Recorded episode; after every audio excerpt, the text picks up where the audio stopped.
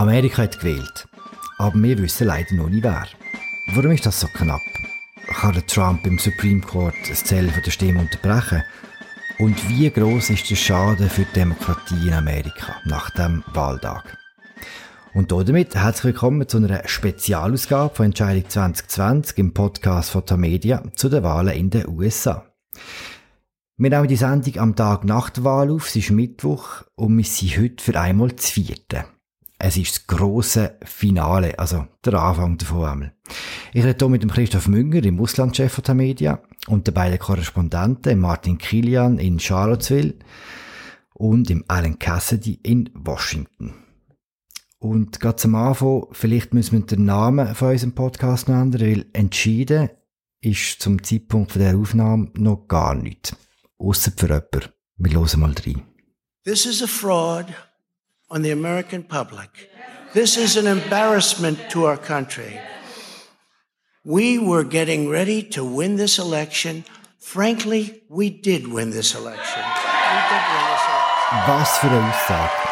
Bevor wir uns über das Demokratieverständnis vom aktuellen Präsidenten unterhalten, die wichtigste Frage. Alan, warum ist das so knapp geworden? Was hätte dich überrascht gestern Nacht? Also, also zuerst, wenn ich meine SMS heute Morgen anschaue, die panische, wenn ich Twitter anschaue und all das Zeug, es müssen alle, glaube ich, mal richtig tief durchschnaufen. Eigentlich haben wir ja jetzt nur ein Szenario, wo schon immer das Wahrscheinlichste war. Es ist knapp, es wird Zeit dauern, bis all die Stimmen auszählt sind und bis wir das Resultat kennen. Es ist sicher nicht der Rutsch, wo viele Demokraten geträumt haben davon, aber Stand jetzt sieht es für beiden nicht schlecht aus. Wie gesagt ihr das, Martin und Christoph? Habt ihr erwartet, dass es so knapp wird? Äh, ja, eigentlich schon. Äh, man muss aber auf der anderen Seite sagen, dass die Umfragen wieder mal eigentlich ziemlich daneben lagen, vor allen Dingen in einzelnen Staaten. Und da muss man jetzt auch mal Ursachenforschung betreiben, warum das zum zweiten Mal jetzt ist. 2016 war es ja auch schon, schon so. Gibt es denn eine Erklärung aus eurer Sicht, warum die Umfragen so weit daneben gelegen sind? Christoph? Ja, es ist da, wo man vermutet ist, dass die sogenannten scheuchen Wähler vom Trump etwas anderes gesagt hat am Telefon, äh, als das wirklich gestummen haben letztlich. Oder sie sind gerne erreicht worden von diesen Polsters, das ist beides denkbar. Aber ich muss auch sagen, also mich hätte es überrascht, wenn wir heute jetzt schon einen Sieger gehabt hätten. Also es ist im Schluss gegen die, kurz letzte Woche, so vor dem Wahltermin, haben plötzlich gewisse Leute angefangen zu fantasieren von einem Erdrutschsieg und so weiter. Aber es ist mir ein, ein Wunsch natürlich, dass alle Probleme dann erledigt werden. Aber es ist unrealistisch gewesen. Aber es hat einem schon überrascht, wie stark das der Trump war, insbesondere in Florida. Und das hat ja auch mit den Latino-Wählern zu tun. Ist das mit der europäischen Blick, das Wunschdenken? Was hast du das Gefühl? Ja, nicht nur. Also, wir, wir, haben ja, wir haben ja die Umfrage in den USA verfolgt, sehr genau, täglich, täglich mehrmals. Und das sind alles amerikanische Umfragen. Natürlich hat äh, Donald Trump in Europa nicht wahnsinnig viel äh, Support und die Haltung von uns als Kommentatoren, all denen, die jetzt zugeschaltet sind, ist auch relativ eindeutig. Aber trotzdem, die Quelle von, von, von der Vermutung, dass der Biden eigentlich das sollte schaffen, sind amerikanische Umfragen von ganz vielen Instituten, die das seit Jahrzehnten machen. Mhm. Aber offensichtlich äh, gibt es da ein Problem. Mhm.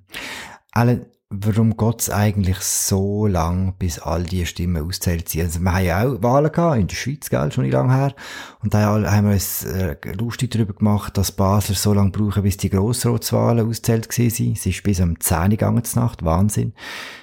In Amerika haben wir keine Aussicht, wenn wirklich das Zeug kommt. Warum geht es so lang? Zu wenig Basler äh, Wahlhelfer. Nein, man muss sich unterscheiden, wo es lang geht und wo es nicht, oder? Das Problem, in Anführungszeichen, sind ja die drei, vor allem die drei Rostgürtelstaaten Wisconsin, Michigan und Pennsylvania. Und dort ist es einfach so, dass äh, die von Gesetzeswegen, von ihren Wahlgesetzen her erst dürfen am Wahltag selber, haben dürfen die viele, viele brieflich eingesandten Stimmen anfangen auszählen. Und das obwohl die Wahlverantwortlichen dort seit Monaten gebettelt haben, dass die Wahlgesetze geändert werden. Und wer es verhindert hat, das muss man auch sagen, sind die Republikaner gewesen, die dort äh, in der in der Landesparlament äh, nicht überall, aber punktuell Mehrheit haben. Äh, Parteien haben sich nicht können einigen darauf, die, dass die Wahlzettel früher haben dürfen angelenkt werden Und äh, ja, es ist in dem Sinn, auch, auch das ist nicht so überraschend. Das ist so mit einer riesen langen Ansage gekommen, dass das wird so rauskommen. Äh, ja, mich überrascht es nicht im geringsten. Äh, von den letzten 15 Präsidentschaftswahlen sind sechs äh, nicht am Tage der Wahl ausgezählt worden. Bei manchen hat sich das auch in den nächsten Tag reingezogen. Das hat doch einfach tatsächlich, wie Erlen sagte, damit was zu tun, dass die Republikaner möglichst schnell ein Wahlergebnis haben möchten, dass sie die Briefwahl grundsätzlich ablehnen, obwohl es in einigen Staaten wie Utah, die republikanisch regiert werden, gang und gäbe ist.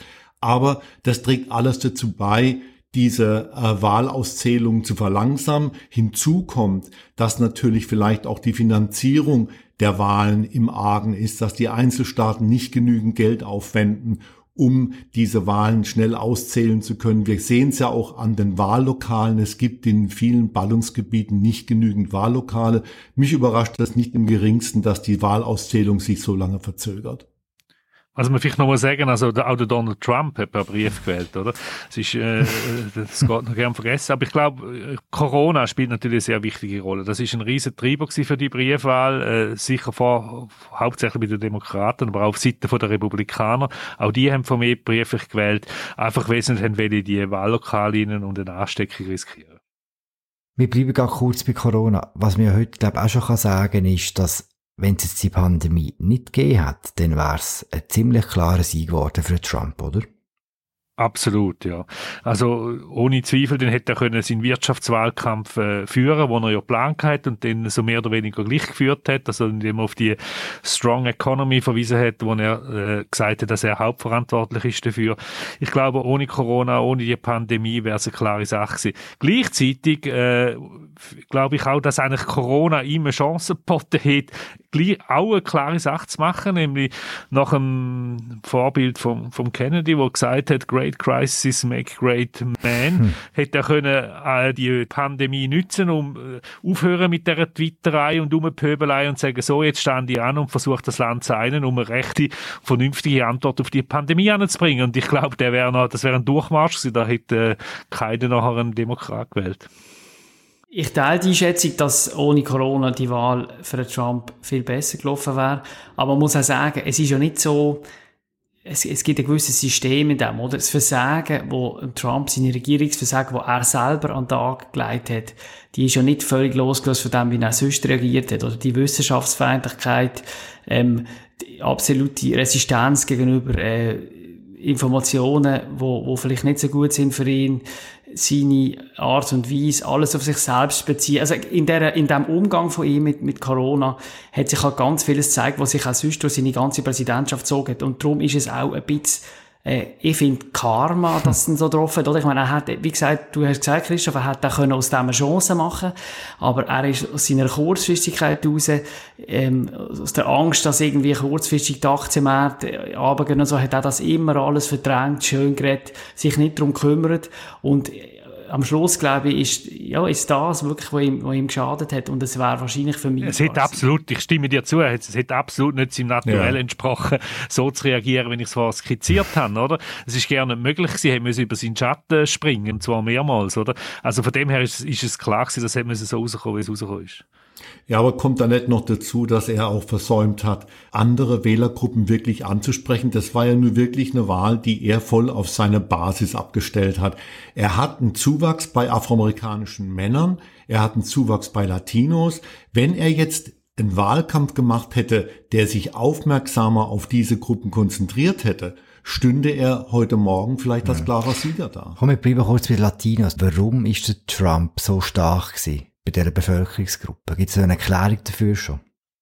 Ja, man muss es natürlich relativieren. Er war äh, stärker, als wir erwartet haben. Er hat einen Zuwachs anscheinend von vier bis fünf Prozent gehabt, vor allen Dingen bei hispanischen Männern.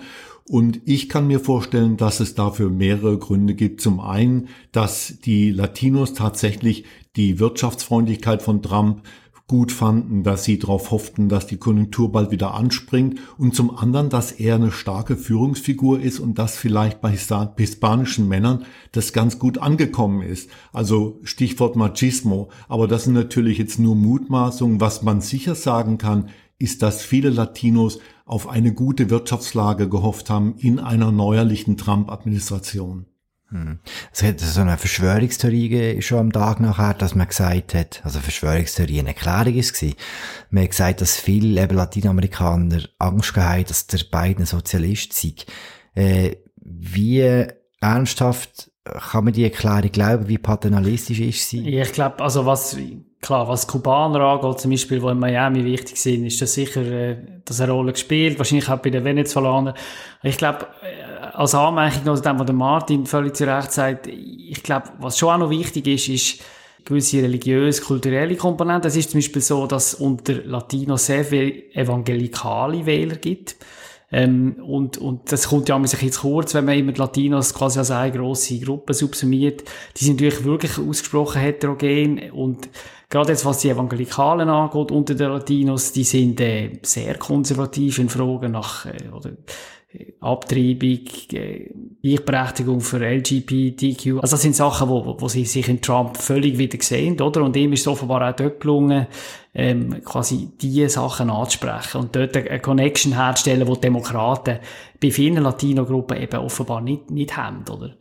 Wenn Arizona äh, sollte an Biden gehen, bis im Moment sieht es noch aus, dann nachher äh, ist das auch darum, weil die Latinos für ihn gestimmt haben dort. Also es gibt wahrscheinlich einen Unterschied zwischen den Latinos äh, an der Südgrenze zu Mexiko und den Latinos äh, in Florida, wo mehr prägt sind von Kuba und Exilkubanern. Hm. Sehr interessant. Wir gehen gerade zum beiden selber. Wir hören mal kurz, wie er tönt hat die Nacht. War ein bisschen anders als beim Trump. But look, we feel good about where we are. We really do. I'm here to tell you tonight we believe we're on track to win this election. Christoph, ganz allgemein gesprochen, wie tust du in beiden seine Leistung einschätzen? Gestern und auch in den letzten paar Wochen? Äh, ja, ich hab, hätte natürlich schon ein bisschen stärker erwartet, insbesondere äh, in Florida und anschließend das Thema um vorbesprochen haben. Man hat ja gesagt, der Biden hat ein Latino-Problem. Ich weiß nicht, wieso dass die nicht richtig auf der Rechnung haben. Da hätte man wahrscheinlich von Anfang an äh, müssen stärker bewirtschaften. Und das ist natürlich, ähm, Trump, seine Art von Wahlkampf, äh, hat da geholfen. Er ist raus zu, äh, er ist in die Stadien, er ist unter die Leute. Der Biden ist in seinem Keller und hat von dort aus vor allem Wahlkampf geführt. Äh, ich glaube, dort äh, wäre mehr drin gelegen für die Demokraten, wenn sie sich auch verstärkt um die Wählergruppe äh, kümmert hätten. Und sonst äh, in, in, de, in den Rust Belt-Staaten äh, habe ich gedacht, aufgrund, wie gesagt, von der Umfrage, die wir vorher erwähnt haben, habe ich gedacht, dass im einen oder anderen eigentlich klarer wird sein für den Joe Biden. Aber der Donald Trump hat offensichtlich einmal mehr hervorragend mobilisiert. Hm. Vor vier Jahren hat man ja nachher noch können sagen, dass Hillary Clinton auch ein paar recht grobe Fehler gemacht hat. Äh, sie ist zum Beispiel nie in einem Staat wie Wisconsin gewesen. Kann man Stand heute schon irgendetwas sagen, ob die beiden auch einen ähnlichen Fehler gemacht hat, also gewisse Sachen jetzt abgesehen von der Latino-Bevölkerung auch falsch gemacht hat, Martin? Ja, vielleicht, dass er und seine Leute zu sehr davon geträumt haben, Staaten wie Texas oder vielleicht auch äh, äh, Georgia auf ihrer Seite zu ziehen, besonders Texas, da sind Ressourcen reingeworfen worden, die sich vielleicht im Nachhinein so nicht rechtfertigen lassen. Kamala Harris, die Vizepräsidentschaftskandidatin, war ja mehrmals in Texas und man wird sich jetzt schon fragen müssen, ob diese Ressourcen und diese Besuche von Biden und von allen Dingen, vor allen Dingen von Kamala Harris nicht besser gewesen wären in Wisconsin oder in Michigan oder in Pennsylvania, wo sie natürlich schon oft waren. Aber mir mhm. kam das immer ein wenig wie ein Wunschtraum vor, dass Texas jetzt schon fällt. Ich kann mir vorstellen, dass der, der Staat mal in, in sechs oder acht Jahren tatsächlich demokratisch wird. Jetzt war es vielleicht etwas verfrüht und darüber wird man im Team Biden ganz sicherlich diskutieren. Neben dem, mhm. was du ja auch sagtest, neben dem äh, Versäumnis, dass man stärker um die hispanischen Wählergruppen geworben hat alle meist, mein, paar Mal über Biden und seine Stamina unterhalten. Er ist ja nicht mehr der Jüngste. Äh, wie gut hat er sich jetzt eigentlich geschlagen? Wie häufig haben wir müssen zittern jetzt während der letzten paar Wochen und während der Wahlnacht, ob er das alles durchsteht? Also ich bin froh, dass ich ein, äh, keinen Wahlkampfauftritt von beiden muss äh, erleben, hoffentlich. Aber ähm, also gut, es ist ein bisschen, eben, nochmal, wir reden jetzt hier immer ein bisschen unter mhm. vielen Annahmen, oder? Es kann gut sein, dass in ein, zwei Tagen alles sehr viel deutlicher aussieht, als es jetzt gerade aussieht und dann wird man sagen, der Biden hat eine absolut richtige Kampagne gemacht, indem er sich zurückgehalten hat und die ganze Diskussion auf Trump gelenkt hat. Es ist ja, es ist und bleibt ein bisschen ein Referendum über Trump, das da passiert ist. Und wenn es so rauskommt, dass, dass er gönnt, der Biden, dann wird man sagen, das ist die richtige Strategie gewesen. Wenn es hingegen noch kippen sollte, oder vielleicht kann man es auch jetzt schon ein bisschen sagen, aber vor allem, wenn es noch kippen sollte, Gegenthese ist, oder, es hat eben nicht funktioniert, dass er das Fest sich zurückgenommen hat, was ich immer komisch fand, vielleicht zum Sagen, wir haben es glaube ich auch schon davon gehabt, ich denke, und das sagen auch Demokraten in vielen Swing States, dass sie sich zu fest zurückgenommen haben, damit so einen Haustürwahlkampf zu betreiben, zum Beispiel. Da haben die, die beiden Kampagnen hat das eigentlich völlig eingestellt gehabt, über den ganzen Sommer. Also quasi, sie haben alles virtuell gemacht und sie haben die Trump-Kampagne überladen, äh, quasi den Strassenwahlkampf zu machen. Die Republikaner glauben, dass es ein Grund ist, warum sie zum Beispiel in Florida so viele hm. Leute an Ton gebracht haben. Im Gegensatz zu den Demokraten. Ich glaube, das ist auch eine Diskussion, die die sicher werden führen. Aber eben, für so eine, nochmal, für so eine abschließende Beurteilung, wie gut hat es beiden gemacht, wie schlecht, finde ich, ist es hm. einfach noch zu früh. Robert, wir reden jetzt noch so in einem abschließenden Teil ein bisschen darüber, was die Nacht und der Wahltag für die Demokratie in Amerika bedeutet. Du, Christoph, bist an einem Leiterschreiben gerade für, für die Zeitung. Leitartikel. Und das Thema wird sein, der Auftritt von Trump in der Nacht und äh, seine, seine Erklärung, dass er die Wahl gewonnen hat. Ist der Donald Trump ein echter Demokrat? Was hast du das Gefühl? Nein, das Gefühl habe ich nicht. Vor allem nach dem Auftritt von dieser Nacht ist auch egal, wer es rauskommt äh, letztlich, also wer da als Sieger aus dem Rennen hervorgeht, der Auftritt bleibt. Und ich meine, er hat eigentlich gesagt, es hat gut ausgesehen für ihn, man soll aufhören zu zählen. Äh, sonst sagt das Betrug am Volk. Also das ist sehr eine merkwürdige äh, Haltung, wo einem wirklich so ein bisschen an Autokraten erinnert, Stichwort Lukaschenko, äh, wo einfach den findet, wo sich die Demokratie so nach am meisten eigentlich gut dünkt, zurechtbügeln. Ich gehe jetzt da relativ weit, bin relativ hart, aber er hat immer mit dem gespielt und jetzt hat er es in einem absolut entscheidenden Moment gesagt. Und äh, das ist selbst konservative Kommentatoren äh, sauer aufgestoßen. Aber es ist ja offensichtlich einfach gelogen gewesen, oder so fest gelogen wie wahrscheinlich noch selten. Ja, und das aus dem Brust, aus dem Brust von der Überzeugung. Es ist wirklich seine Taktik voll, äh, das zu behaupten, wo einem gerade richtig ins Zeug passt und, und alles andere zu ignorieren, respektive zu diffamieren. Und äh, also dass man einfach sagt, äh, es wird nicht fertig gezählt, außer dort, wo man hinten drin ist. Dort hätte man nämlich schon sollen zählen, nämlich in Nevada und in Arizona. Das ist noch bemerkenswert gewesen. Äh, dass man einfach soll aufhören zu zählen, das kann man sich äh, als, als Bürger von einer Demokratie wie der Schweiz wirklich nicht vorstellen. Das muss einfach bis zum Schluss zählt werden und Amerika ist ja selber auch im Selbstverständnis eigentlich ein demokratischer Leuchtturm auf dieser Welt und wenn sie jetzt einen, einen Staatschef haben, der sagt, ja, man hört den auf, wenn es gerade so ein bisschen stimmt für einen selber, dann äh, ist das schon wirklich ein größerer Imageverlust. Ja. Aber überraschend kam das doch nicht. Also ich meine, den Acker hat der Trump jetzt schon seit Wochen das bearbeitet. Stimmt. Und insofern äh, das war eine klare Ansage schon vor einigen Tagen, dass er das machen möchte. Und natürlich ist eine ungeheure Gefährdung der Demokratie, eine Absage an demokratische Aber weißt du, wenn man davor, sagen wir, ein paar Tage gemacht hat, hätte man können als Wahlkampfgetöse abtun, oder? Aber wenn er sich in dem Moment, wo es wirklich drauf ankommt, sagt, das ist noch, hat nochmal ganz eine andere Qualität, meines Erachtens. Das ist ja ein, ein crucial Moment gewesen, wo, wo man ja das gesagt hat in dieser Nacht, wo man auf das Resultat gewartet hat. Und äh, es ist dann nicht mehr um Umfragen gegangen und ein bisschen Wahlveranstaltungen und Trump-Rally pipapo, sondern es ist wirklich äh, in der Wahlnacht selber gewesen. Aber was man vielleicht auch muss sagen zu dem, also Ergänzung, was ich persönlich erschütternd finde, ist, eben, es ist nicht ganz überraschend, was der Trump macht. Er bereitet seit langem den Boden für so etwas. Und die Leute, die wählen, die haben das gewusst. Und gleich haben ihn 60 hm. plus Millionen Leute, wie viel es am Schluss immer sind, gewählt. Sie haben gewusst, mit was für Positionen, was für absolut antidemokratische Haltung der, der, der, der Trump vertritt. Und sie haben es entweder ignoriert, in Kauf genommen oder sie finden es sogar noch richtig gut. Und das, finde ich, ist eigentlich fast das Erschütterndste, oder? Ja, ich würde das auch sagen, wobei man äh, eine gute Sache noch benennen kann, nämlich dass äh, sehr, sehr viele Leute eben trotz der Pandemie zur Wahl gegangen sind. Die Wahlbeteiligung ist wohl sehr hoch gewesen. Aber ansonsten stimme ich ehrenvoll zu. Ich finde es erschütternd, dass eine so große Zahl von Wählern und Wählerinnen Trump gewählt haben, obwohl sie klar wussten von seinen antidemokratischen Tendenzen. Was sehr interessant war, das hast du schon ein bisschen erwähnt, Christoph, dass eigentlich die konservativen Kommentatoren nach der Rede selber echt verschrocken sind. Ich habe die Wahl auf Fox News geschaut und auch dort ist mir recht deutlich gewesen, wo man gesagt hat, das ist jetzt ein Schritt zu viel gewesen, das ist äh, extrem gefährlich, was der Präsident macht. Interessanterweise ist dann am Morgen, wo andere Leute übernommen haben, auf Fox News, hat es ganz anders stimmt. Also, wir versuchen jetzt schon auch den ganzen Auftritt auf eine Art wieder zu framen ja, man will ihn wieder eben dem einordnen, wo, wo das Framing hat ja äh, in der letzten Woche schon stattgefunden. Ich habe es jetzt unter äh, Wahlkampfgetöse subsumiert. Man will das wieder in den Rahmen stellen, aber ich glaube, damals ist es eben wirklich etwas anderes.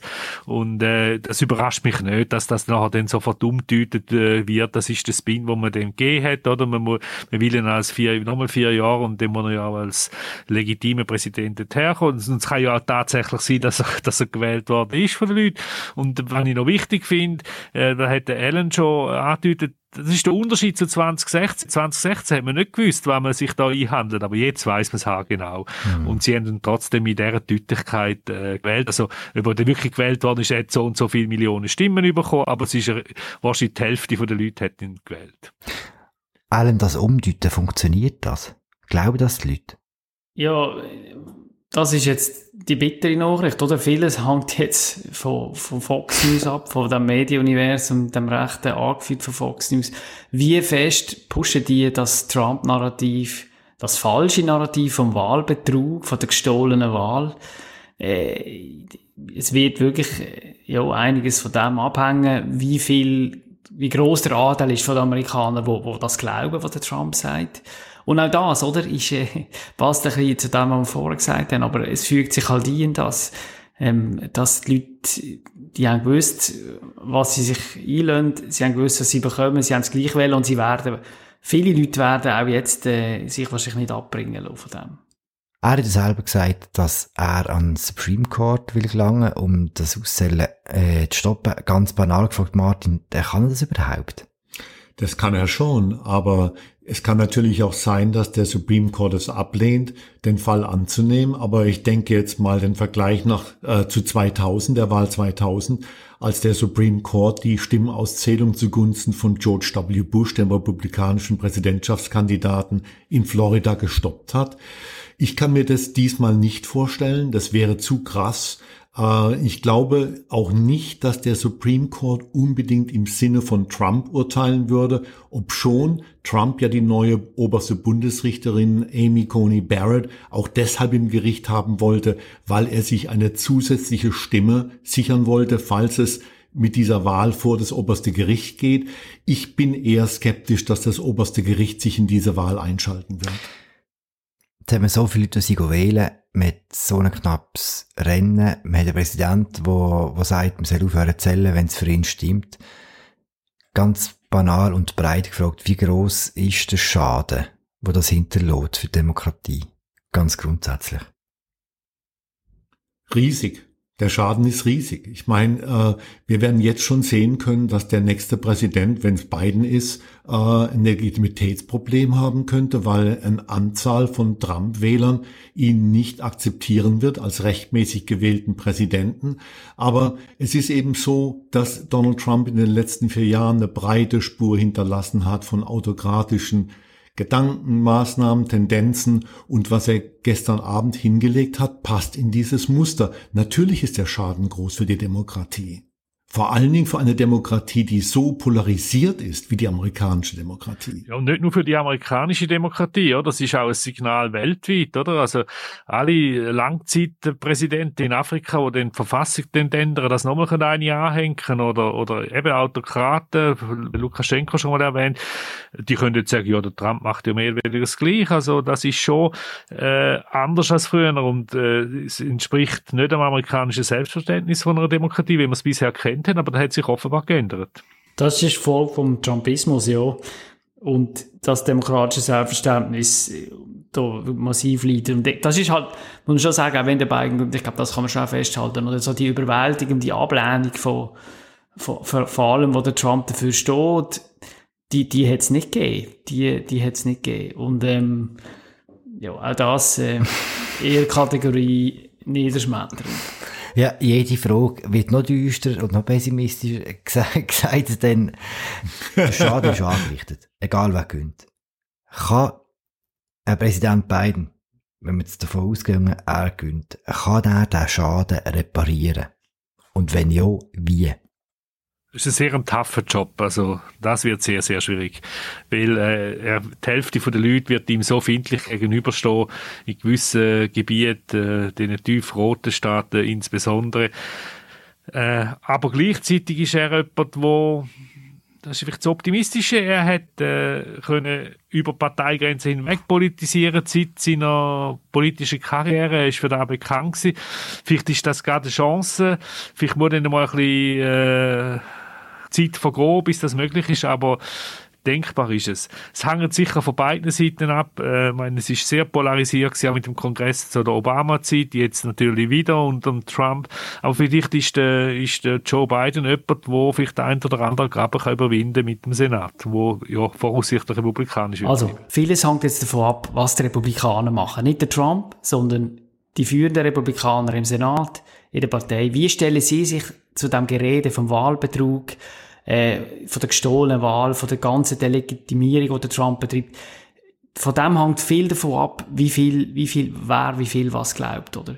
Das ist der eine Punkt. Der andere Punkt ist, wir haben es jetzt angesprochen, im Kongress sieht es aus, als auch wenn der Biden Präsident wird, dass dort die Republikaner können den, den Senat behalten ähm, das heißt nicht unbedingt etwas Gutes für den beiden, seine Ambitionen, grosses Reformprogramm zu machen, möglichst viel weitreichende Gesetze durchzubringen. Das läuft dort eher auf eine Blockade raus. Aber was den ganzen Backlash angeht, was eben könnte geben im konservativen Amerika, gegen eine so eine grosse, übergreifende blaue Mehrheit, oder überall, im, im Weißen Haus, im Kongress, das könnte natürlich durch das auch ein bisschen gemindert werden. Wenn quasi eine Machtteilung ist in Washington, dann wäre das von diesem Gesichtspunkt her vielleicht nicht das Allerschlechteste, um ein, ein positives Ding daraus zu ziehen, äh, wenn man will.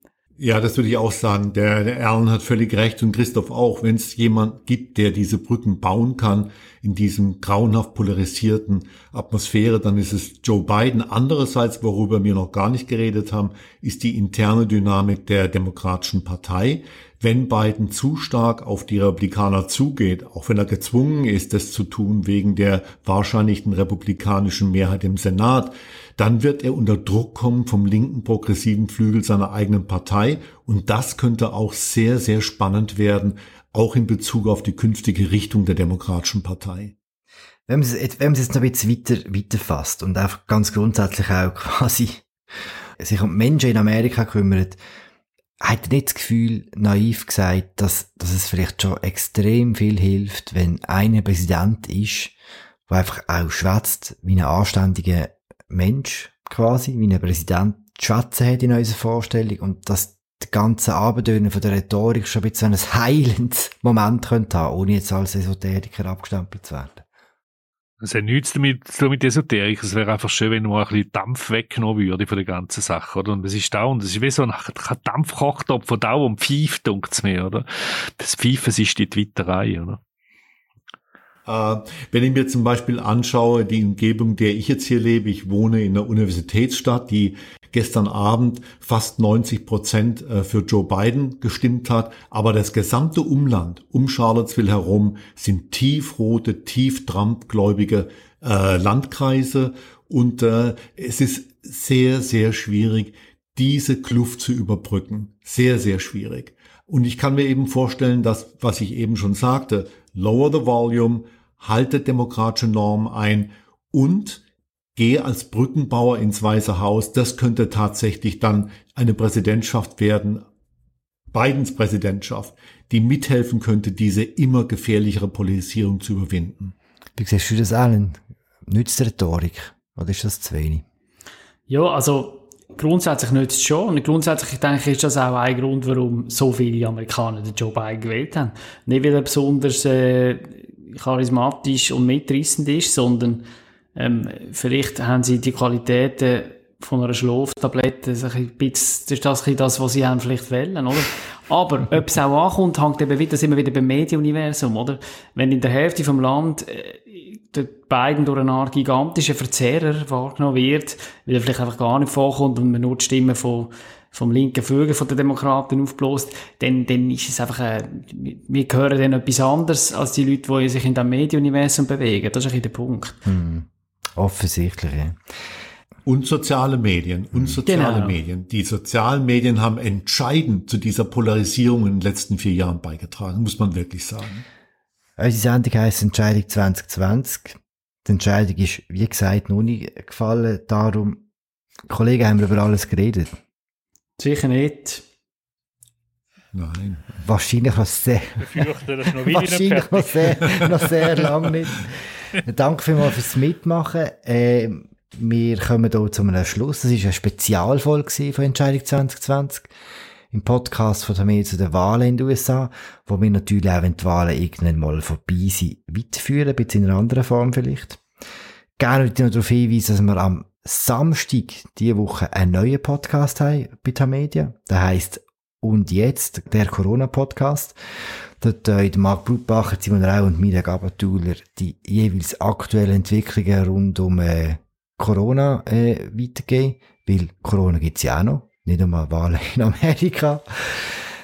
Ja, mein Name ist Philipp Loser. Ich habe geschwätzt mit dem Christoph Münger, im Auslandchef von Tamedia und den beiden Korrespondenten Martin Kilian und Alan Cassidy. Ich finde es überall, wo es gute Podcasts gibt. Jetzt bin ich fertig mit meinem Anspruch und sage nur noch Ciao zusammen.